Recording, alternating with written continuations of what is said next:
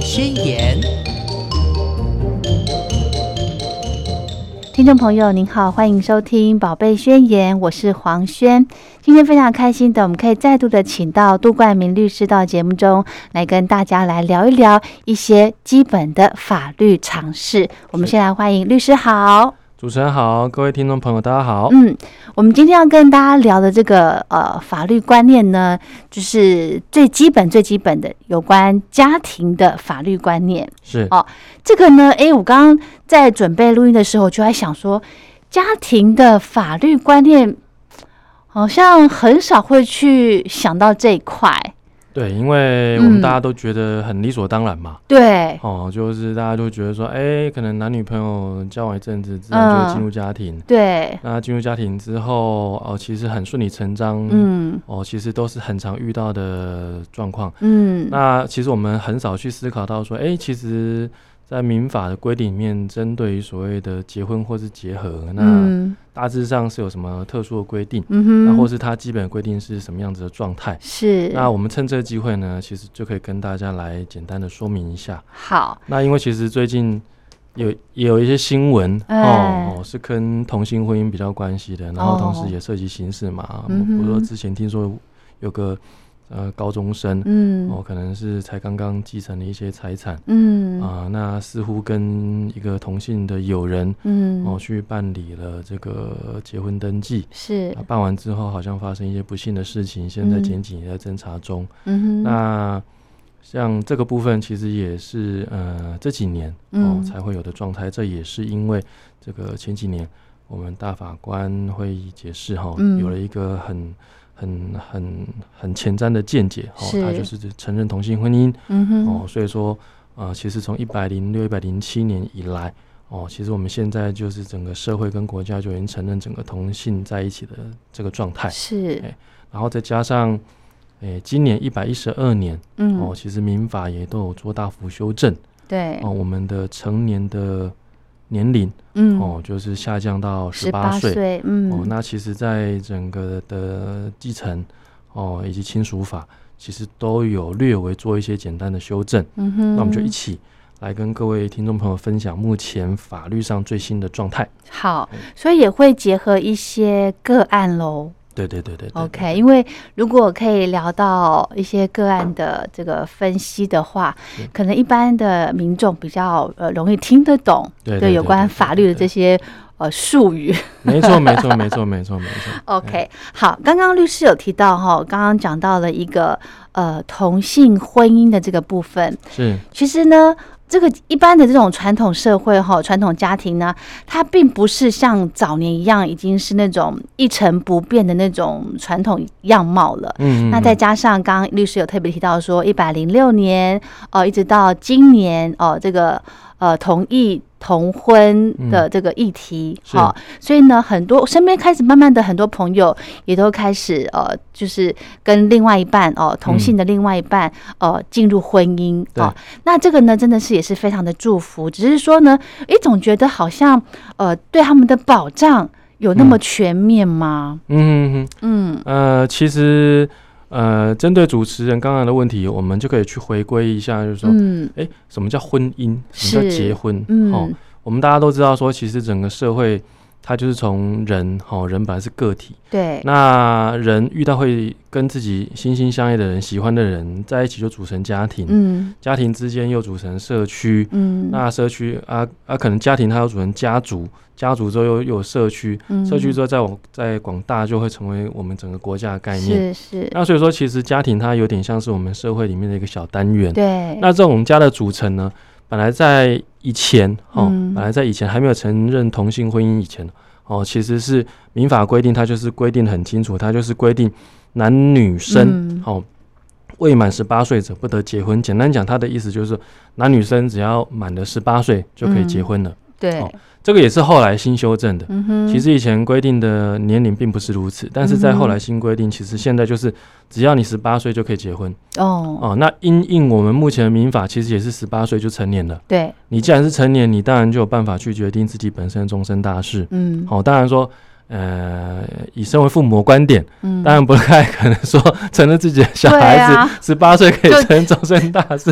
嗯，可能如果说回家听到一个十八岁的高三生的跟爸妈这样讲的话，爸妈应该会翻掉吧。但是在法律上，他就是规定说，呃，十八岁高的的的人他成年了，那既然说他成年了，在我们现在规定上，他就是十八岁。嗯，哦，其实互相依爱的男女就可以去结婚，哦，就可以去结婚。那讲到同性结合的部分呢，它就是在呃，我们之前民国一百零六、一百零七年的时候，嗯，那时候其实有个很前瞻性的司法院的大法官的见解，哦，他是七百四十八号解释，嗯哼，他就在整个解释令里面呢，哦，承认了啊，其实这个呃呃。亲密性跟排他性的这种永久结合关系哦，嗯，不是只有男女生可以有，嗯，哦，其实男男生哦，女生女生也可以互相拥有，是。哦，所以说在那个解释，好，他就承认了这个所谓的，我们就简称他承认了同性婚姻，嗯，承认同性婚姻。是。那并那并且大法官他也宣示说，哦，其实是相关的立法机构应该依据哦他们的解释文去紧速进行这个这整个修法的检讨，嗯哼哼，那大法官。的指导期都出来了，嗯，哦，那当然这个立法院就动起来了，对，动起来之后呢，就开始去研议说，哎，那呃男女生结婚跟男男女女有什么不一样？嗯哼，后来他们的决定是不要去动到民法的部分，哦，所以民法的部分还是规定男女生满十八岁可以结婚，哦，那另外多了一个呃施行法。哦，它叫做司法院释字第七百四十八号解释施行法。嗯，很直观，很直白。简单讲，就是就是这个法，它就是因应七百四十八号解释而出来的。嗯，哦，它的一个呃实行的的方面的规则。嗯，哦，那这个七百四十八号解释施行法，它就规定，他说这个相同性别的两人，哦，相同性别两人，他可以。以这个家庭共同生活为目的，嗯，然后这个成立具有亲密性跟排他性的永久关系，嗯哼，哦，他没有说结婚，他就是把这个字眼把它改成所谓的亲密性及排他性的永久结合关系，嗯哼，这边当然也是去考量说民法它所用的是一个结婚的字眼，嗯，好，那既然你不去修改民法的话，哦，好，在这边讲结婚的话，似乎又会去套用到民法九百八十条。男女才能结婚的概念，哦，所以这边就没有去讲到结婚的字眼，哦，哦，他就是用所谓的永久性跟排他性的的这种亲密性的关系去取代结婚两个字，两个字，但是我们在社会上都是简称同婚，对，哦，其实就是相同的概念，所以在一百零七年之后。哦，其实我们现在互相依爱的男男生哈，或者女女生，嗯，也可以像一般的男生女生去办理户政机关登记一样，对，都可以去户政机关办理同婚，哦，都可以办理同婚。那那一个施行细则里面，他就去参考说，哎，在民法有关于男女结婚的一些规定里面，有哪些是这个所谓的同性婚也可以参照的？嗯哼，所以里面有。有非常非常多类似的规定，嗯，哦，简单讲，其实男女生结婚哪些可以生效的，哪些不能生效，哪些可以撤销，其实我们大概可以讲，其实大部分，嗯，大部分都可以同时适用于同性婚姻，哦，大部分都可以适用同性婚姻。他就在那个施行法里面，他就说，哦，呃，他要么就是把一样的法律字眼搬过来，要么他就直接说。呃，有关民法第几条的规定，嗯，哦，在我们这个所谓同性婚姻里面也能适用。是，目前整个法制上针对异性婚跟同性婚的规定是规定在这两个不同的法规。嗯哼哼哼，哦，所以像我们一般理解的民法，嗯，里面大部分的一些呃规定，同婚也适用就是了。对，它就是因为那个施行法规定之后，它就被适用过去。OK，哦，它就被适用过去。当然还有一些是。呃，单独可能男女生才会发生的，嗯，哦，他就不会去适用。OK，但是假设跟性别差异无关的，嗯，它有可能是整个法条的文字就直接过去了，套用过去。它有可能就是说，哎，那我我不要来搬法条，那我我就直接说，我就直接呃准用哦民法的哪一条规定？哦，哎，他就直接这样子，OK，一直过去。是是目前是这样子。一百零六年到现在，这个呃同性婚姻已经大概过了。六年，六年的时间，六年。对，所以呢，这这中间有没有一些呃有关这种呃家庭的这种法律问题啊？律师，你有处理过吗？之前我处理过一个协助同性婚姻来咨询说，嗯，呃，有关于他们家庭结合之后可能会会遇到有的一些问题，是哦，其实包含小孩，那其实包含的财产，嗯，其实我要跟大家报告，跟刚刚我我我跟大家所讲一样。大部分的规则其实都是同时适用于同性跟异性，大家不用那么紧张。嗯，哦，其实基本上跟心爱的人结合，嗯，呃，我们国家，嗯，针对所谓异性婚跟同性婚哦，不太可能规定的太不一样。嗯，哦，它的原则一定是大部分一样，是只有少数基于哦性别差异，嗯，才会有所不同或是不予适用。嗯，哦，所以说其实大家呃把观念把它放开。哦，就是说，通常我们所认定的，在民法的这个男女结婚里面，大家可能会遇到的一些事的事情，嗯，哦，那基本上在同性婚都是适用的。是我当时候也是这样子跟我的客户说，嗯哼哼，对对对。那后来他们就很开心哦，因为嗯呃，其实有其实是有有一些朋友关系。那在一百零六年之前，嗯，他们其实就已经公开了他们之间的这个关系哈。那大家大家其实出去，其实他们也都会出现。嗯哼哼那周围的人也都很祝福。嗯哼。只是当时候呢，可能碍于这个社会风气以及法规还没有开放，对哦，他们其实一直苦无哦办法可以向大家哈向天下嗯哦公告名正言顺的在一起是哦那时候其实在这个呃。大法官的解释之之前，嗯，哦，其实有很多的案例，嗯哦，比如说，其实同性真的在一起，但是在一起生活了几十年之后，嗯，那其中一边走了，嗯，但是另外一边却没有如民法所规定的保障夫妻之间，哦。哦，这个保障，哦，他可能没有所谓的继承权或是什么样之类的，哦，那在那样的案例底下。大家就会觉得很可惜，说啊，明明其实他们就是相爱的一群人，那可是问题是在一方可能不幸过世之后，另外一方可能就顿失所依，是。哦，那没有关系，这个东西在一百零六、一百零七年之后，嗯哼，其实都。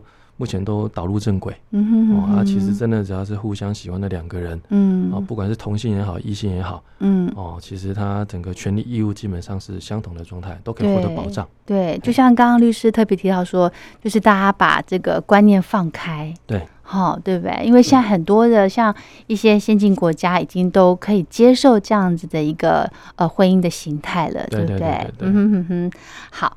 那刚刚讲到了这个一般的呃家庭基本的法律观念呢，我一开始想到就是嗯继承的问题，嗯，对我觉得这个可能是因为台湾毕竟还是呃传统的观念还是蛮重的嘛，哈。那如果真的这个呃同性婚姻呃不慎分开了，嗯，那他的这个呃离婚的一些相关的问题啊，或者是继承上面的呢，会不会也会有一些阻碍呢？呃，其实简单讲，假其实假设离婚的话，嗯，哦，其实离婚的话，其实他的呃相关规定跟我们的异性婚期差不多。是啊，当啊当然，其实你要是离婚的话，他所适用的夫妻财产权规定那边比较复杂，可能我们之后再花一整个篇节来跟大家报告。那但是假设是没有这个离婚，嗯，哦，也就是说这个同性关系它并没有被解除的情形底下，嗯，那可能其中一方。他过世了，嗯，哦，那其实他的继承权是有受到保障的，哦，哦，他继承权受受是有受到保障的，所以说刚才为什么讲说，呃，前阵子，嗯，哦，发生一个所谓的呃高中生，哦，他可能继承了大笔财产之后呢，哦，可能因为某种因素，嗯哼，而跟这个同性友人，嗯，去办理了刚刚我所谓的这个这个所谓的永久性亲密关系去的这个户政。机关这个同婚的登记，对，那登那登记了之后，他好像又不慎发生一些状况，然后导致人就过世。嗯，那当然现在社会上就觉得说，哎，这个好像有点戏剧性。嗯，那有没有可能这其中有什么隐情哈，导致说，诶，他发生了这样的事故？那当然说，如果说一般人哈是同性婚姻哈，啊，其实一一边的人走掉的话，当然另外一边他是会有继承权的。他是会有继承权的哦。这就为什么呃，现在大家一直在关注呢那件事情的发展是哦，因为好像那个年轻人他所继承的财产非常非常的可观，嗯，哦，可能可能可能上亿啊，什么什么五亿、十亿，目前现在众说纷纭，嗯，那有没有可能是因为财务的关系导致这个案子的发生？嗯，哦，其实现在还是有赖警方的调查。对对对，是好。那我们将请律师来跟大家来呃说一说呢，这个。结婚哈，不管是在民法上的男女关系，或者是这个同婚的这个部分哦，有没有什么样的限制呢？或者是什么样的情况下这个不能结婚的？呃，我们在讲结婚的限制之前哦，嗯，我们在小小的发布一个小观念，就是说，嗯，其实，在很久很久以前，我们的结婚哦，大家很喜欢办婚宴嘛，对，哦，其实其实现在大家婚宴。主要是为了要向天底下昭告说，哎，这个人从此之后就是我的另外一半了。嗯，那我要把这个结婚的喜悦分享给大家。对，哦，但是现在办理这个婚宴哦，其实已经不是一个必要的形式。好像是哎，它就是一个呃两边讲好就好。嗯，啊，有的人想要办的盛大，那有些人想要简单办就好。对，那可能就在一个咖啡厅，甚至小到咖啡厅，大到大饭店，哦，其实都有可能成为一个结婚的场所。对，那以前不是。嗯。以前呢，以前我们的婚姻叫做仪式婚，仪式，现在叫做登记婚。哦，仪式婚跟登记婚，顾名思义，就是我们现在的结婚，两个人这个结合要生效，必须要到户政事务所。对，大家都知道，每区都会有个户政事务所。嗯，要去户政事务所进行结婚登记。对，要去。那如果说大家有去过户政事务所，就会发现说，其实户政事务所为了这个。这个区区民之间的结婚登记哦，嗯，他们都还有设计一个小礼堂。哎呦，每个 每个户政所所事务所都会有个小巧思小礼堂，然后然后来恭喜对这个互相依爱的两个人去办理结婚登记。这个登记是一个必要形式，是没有登记的话，按照现在规定，你的婚姻就没有生效。哦，好，对，哦，它是一个必要的条件。是。那以前呢？以前的登记呢，它是一个行政管理的措施，它不是以登记为要件，所以以前就算是你没有登记，哈，只要哈有在两人以上公开仪式，哦，曾经有过所谓的婚姻的这种仪式，哦，请客众人见证之下，有这样子固定仪式，这个婚姻就生效了。哦，好，所以其实有一些我我以前就有一些长辈，嗯，哦，其实他们没有去登记。但是问题是，他们就是夫妻关系。哦，好，大家也不会去争论。哦，是。哦，而是到了后来，而可能是补登记还是怎么样。哦，所以说其实，呃，在现在到底有没有去进行呃男女双方或者是同性之间有没有这个婚姻关系哦？嗯，其实很好确认嗯，就是说你知道有登记，你就是有，就是你没登记就是没有，现在就一翻两瞪眼。嗯，那以前不一样哦，以前是你有登记不一定有。哦，你没登记不一定没有，是。听起来有没有很悬？有哦，很绕口。你有仪式婚的话，对，你就算是没去登记，也算你还是有结婚哦。对，哦，嗯，那你没有仪式，你跑去登记了，你婚姻是无效的哦。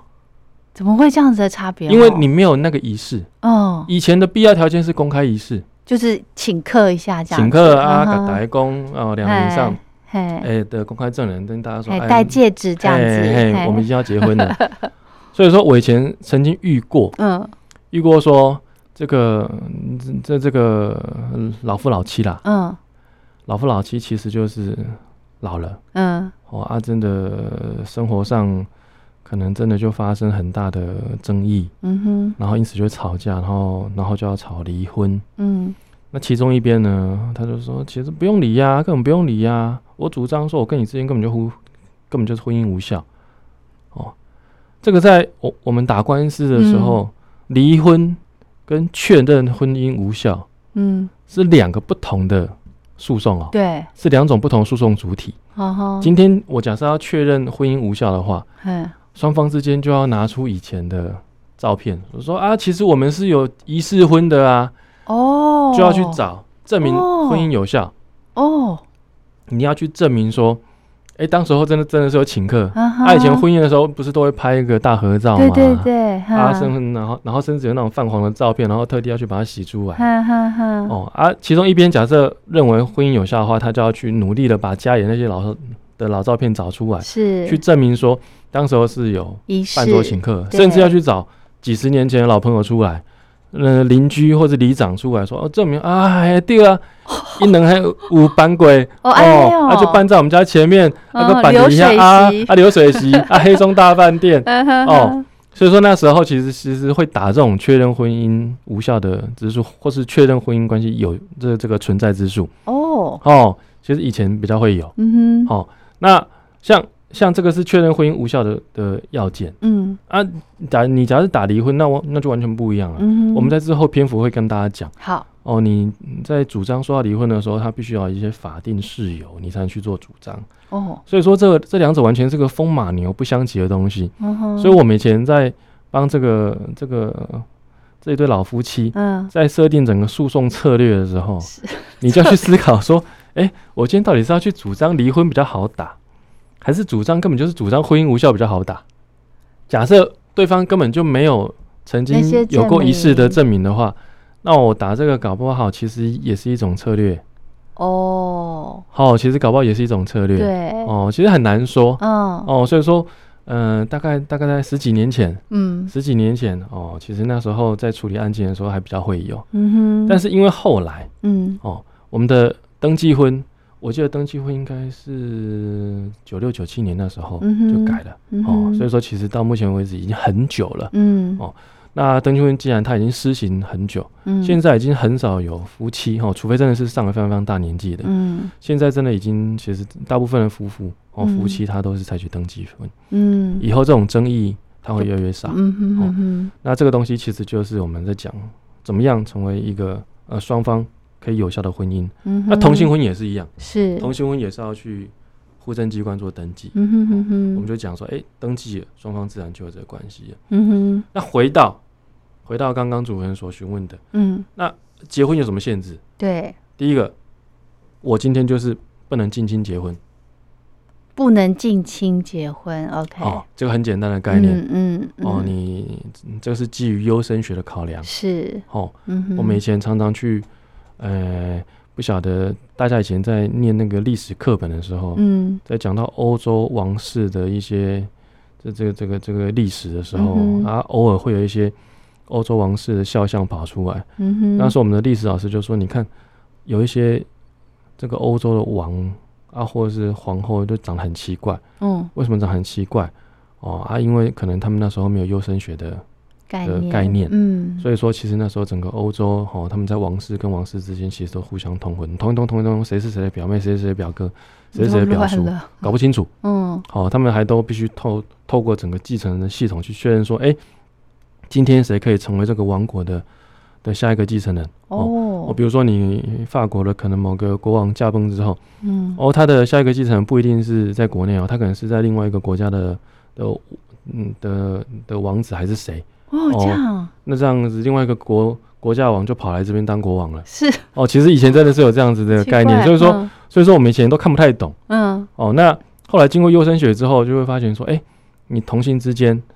的的婚姻，它会把整个我们基因里面的那种缺陷，嗯，哦，这种显显性的的缺陷，它会放到下一代。对，所以基本上近亲不能结婚。嗯哼，那什么样近亲不能结婚呢？大家其实大家可以去看法条，我记得应该是不是旁系血亲应该是五五亲等之内。OK，哦，旁系姻亲应该是四亲等之内，不能结婚。嗯哼，那我们这种亲等算法很简单。嗯，哦，亲等算法很简单，就是我们去写一张纸。嗯，我们以自己为中心，对，我们到我们的父亲就拉一条线，嗯，到母亲也拉一条线，嗯，所以我们跟妈妈跟爸爸之间就是一等亲，是，好，那从我们到爸爸那边，嗯，的关系是一条，嗯，爸爸到我们的兄弟姐妹又是一条，嗯，所以我们跟兄弟姐妹之间叫做二等旁系血亲，嗯哼，好，所以那五等是 是多远呢？其实五等就是你去算那个线，嗯，它会直接拉出去，嗯。嘿，他一拉出去啊，拉出去的话，其实他假设是五条线，他就叫五等。哦。哦，啊，假设是四条，它叫四等。哦，啊，血亲就是有血缘的关系，姻亲就是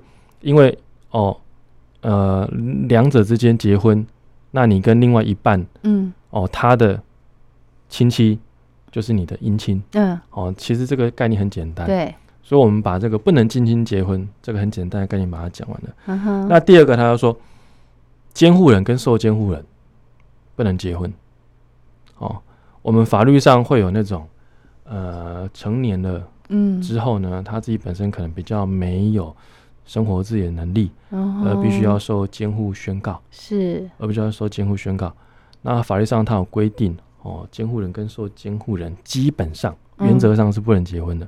哦，原则哦，它是原则。那例外，例外是你这个监护人的法定代理人，假设同意的话，嗯，哦，这个两者之间，监护人跟受监护人他是可以结婚的。那当时候怕。这个所谓的监护人跟被监护人不能结婚原因，只是说，哦，因为我这个监护人呢，我监护的是这个被监护人他自己本身的身家财产，哦，怕两者之间会有一些利益冲突问题，会会，那所以说其实原则上是禁止，啊，但是如果这个监护人他的法定代理人他都同意，哦，他的父母都同意，说，啊，那没关系，啊，你们可以。结婚，那其实当然这块的顾虑就减就减少了，是。那这个限制它就会被取消。所以说第二个限制是你监护人跟被监护人之间不能结婚。好。那第三个也是很简单。嗯。呃，你不能重婚。哦。那重婚包含几个概念啊？嗯。比如说我已经跟某个人结婚了。对。但我我又我我我跟我还在婚姻关系中。嗯。又跑去跟另外一个人结婚。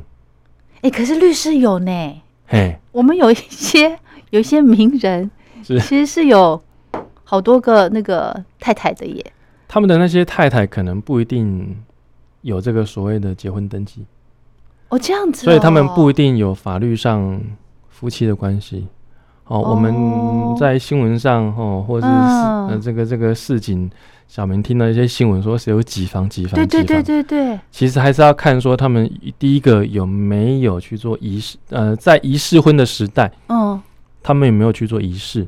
哦，在登记婚的时代，他们有没有去做登记？哦吼。假设没有的话，其实他们其实之间是不具备所谓的婚姻关系的，因为他们有那婚姻要件。对。只是他可能服侍哦，他们在一起久了，嗯哼，久而久之在一起。那在一起之后呢？那可能原配哦，也也就大老婆，也就睁一只眼闭一只眼。所以说，我们就就就就就市面上就通称说，哎，这个是不是二房？对对对。但但这种所谓的几房，在以前，嗯，在古代容许，嗯，重婚的情形底下，哦，他可能真的是有婚姻关系。但是在我们目前民法规定上，呃，这种重婚是不太会会有存在的。哦，因为其实重婚它的效力哦，其实是很强的。嗯。重婚的效力的话是，他婚姻会无效。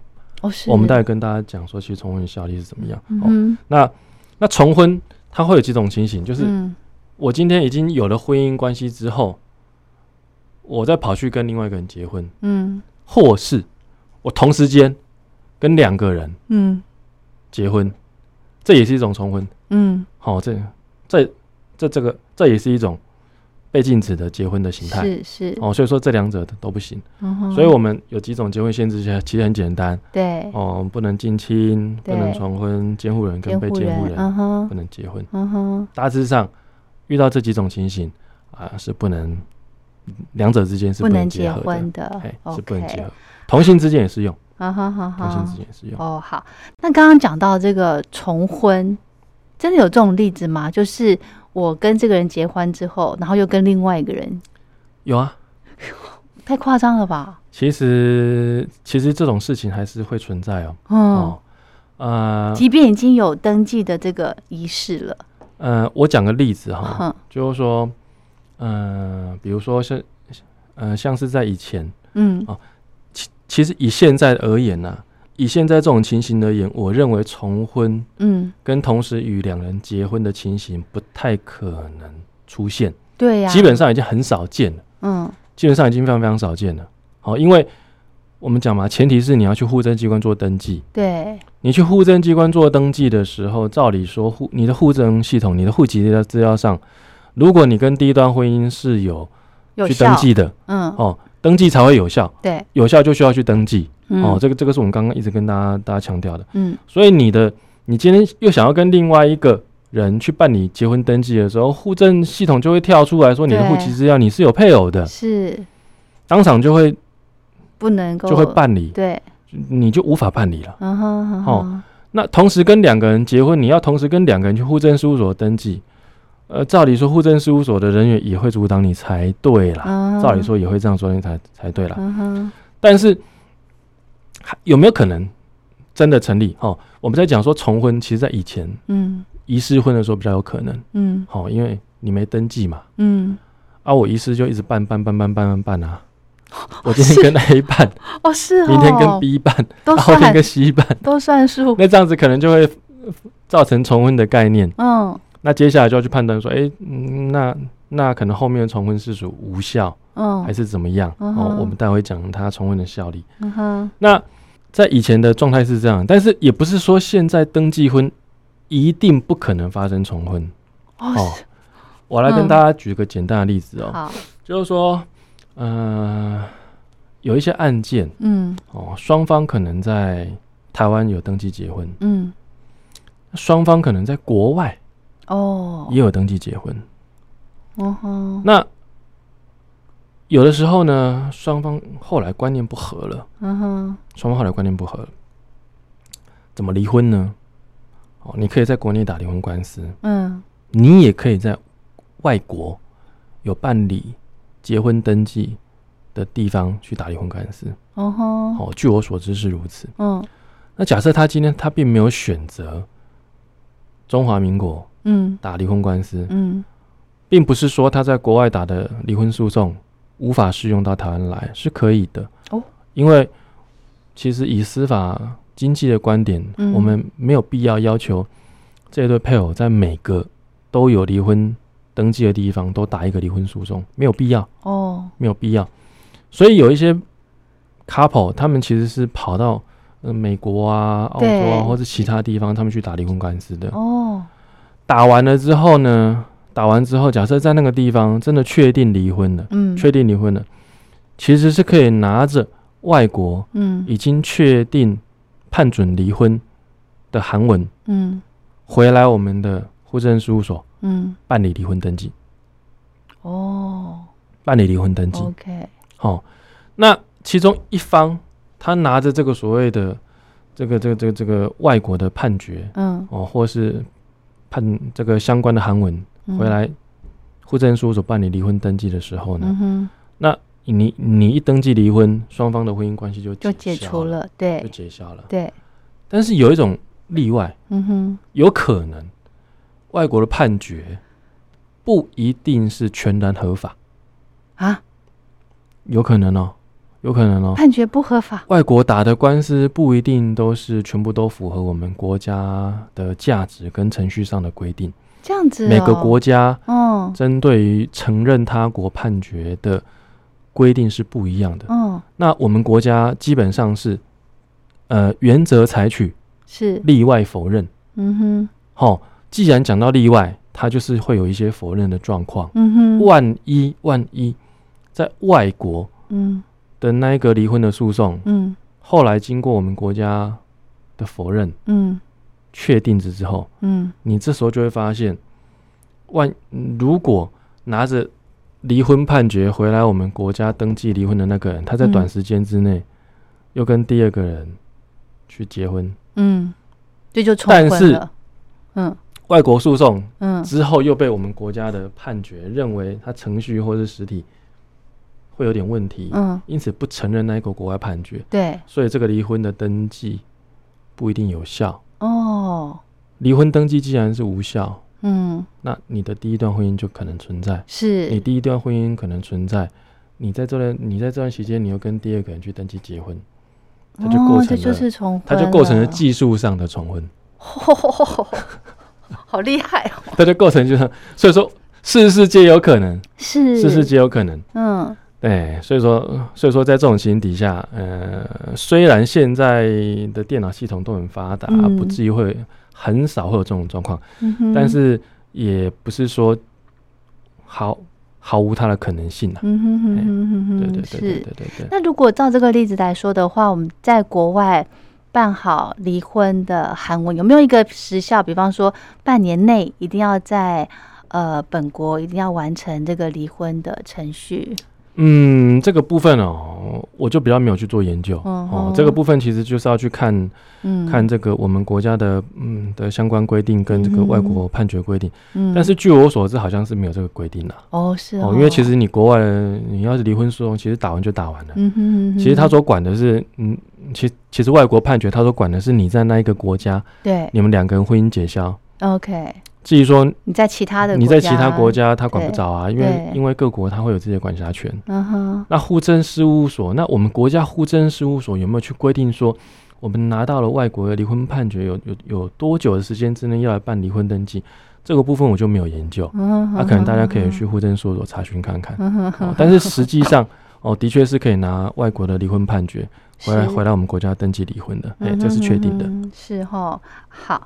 那另外呢，还有一个问题就是说，以前的结婚常常要冠夫姓，对，现在好像就不用了哈，没有，以前是强制性要冠夫姓嘛？呃，旧法，旧法，哎啊，其实很久就因为这个这个两性平权，嗯，就已经修好了，嗯，哦，其实嗯，像我爸妈那个那个年纪，都还是会冠夫姓，哦是，但是我记得，呃呃，应该说。我爷爷奶奶的那一代啦，嗯，其实，在我们爸妈的这个年代，其实已经没有强制灌了，对，哦，因为可能，可能，可能我们的父亲母亲大致上大概都是，呃，四五十年代出生的那一代，其实已经没有强制灌夫姓。那按照目前民法规定，它是规定说，这个基于夫妻平权，嗯，这个是可以得冠夫姓，OK，或是不强制，其实应该说得冠他方之姓。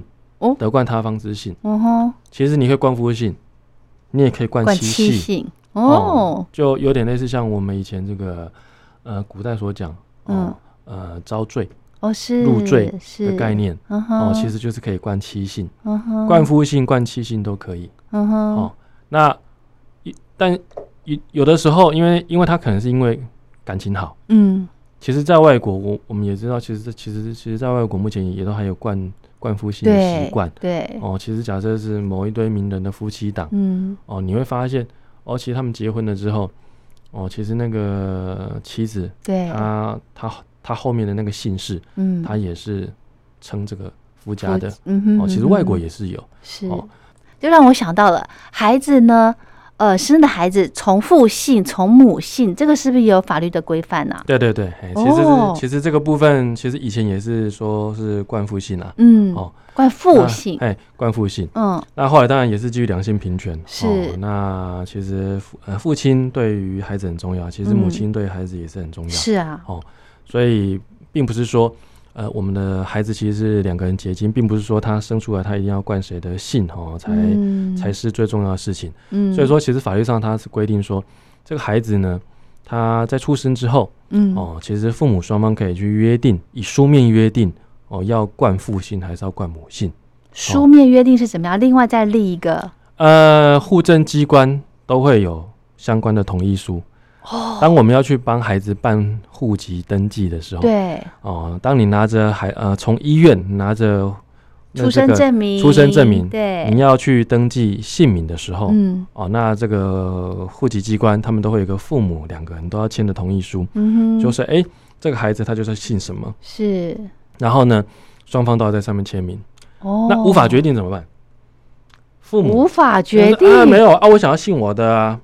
啊，这个哇，这个这个这个这个这个啊，太太她说没有啊，阿信我的啊，哇，可是父跟母的权益一样大，怎么办？怎么办呢？我跟你讲，嗯，就抽签决定。真假的？抽签？你觉得？你觉得儿戏很讶异，对不对？对，真的抽签决定。所以，所以户政事务所会有准备签给爸妈抽。是哦，而且抽签决定真的是法律规定的，它是规定在法律里面。他说，于户政事务所抽签决定制，真假的？抽签这两个字是出现在民法里面的。是哦，对对，好不可思议哦。哎，简单讲就是这样子。嗯，然后当然他当当然当然其实也有规定的，就是说，呃，我们在出生的时候，嗯，哦，双方经过书面合意，吼，甚至是抽签决定的，跟孩子的姓。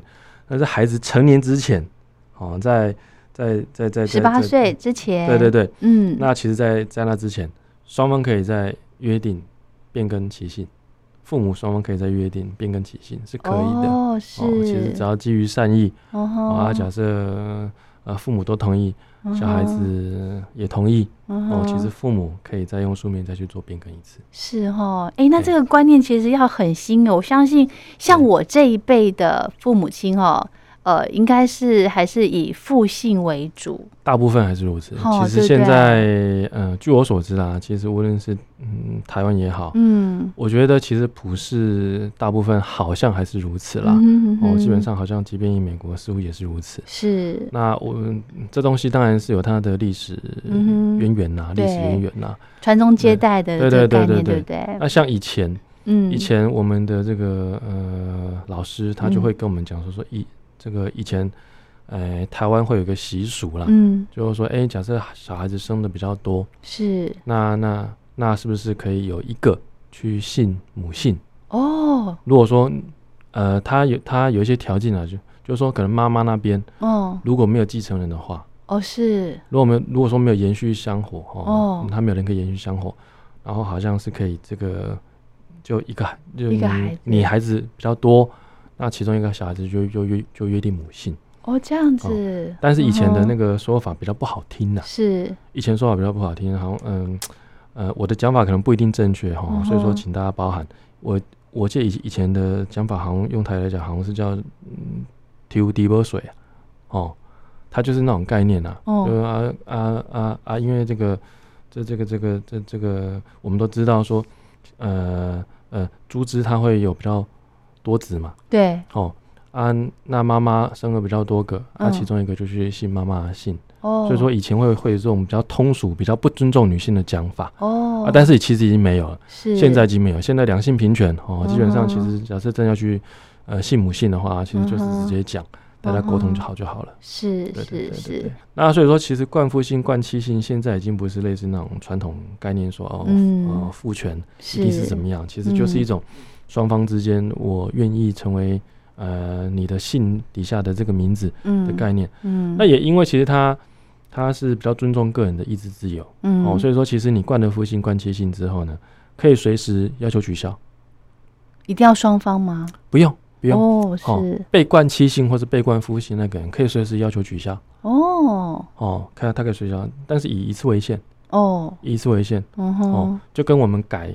改名改名很像了哦，其实你在嗯这个帮孩子改名哦，他他未成年之前一次啊，他成年之后他可以再去改一次，嗯哼。哦，其实简单讲就是我们户政机关不希望你这么乱改了。对，增加人家的作业困扰。其实增加人家作业困扰。对啊。之前不是那个什么鲑鱼？没错，为了吃鲑鱼去改姓，我的妈呀！真的很夸张。我看到新闻，我想说，我有没有理解错啊？他为了要吃鲑鱼，然后把自己的名字改成有“龟”跟“鱼”这个字。对对对对对。真的是瞎爆哎！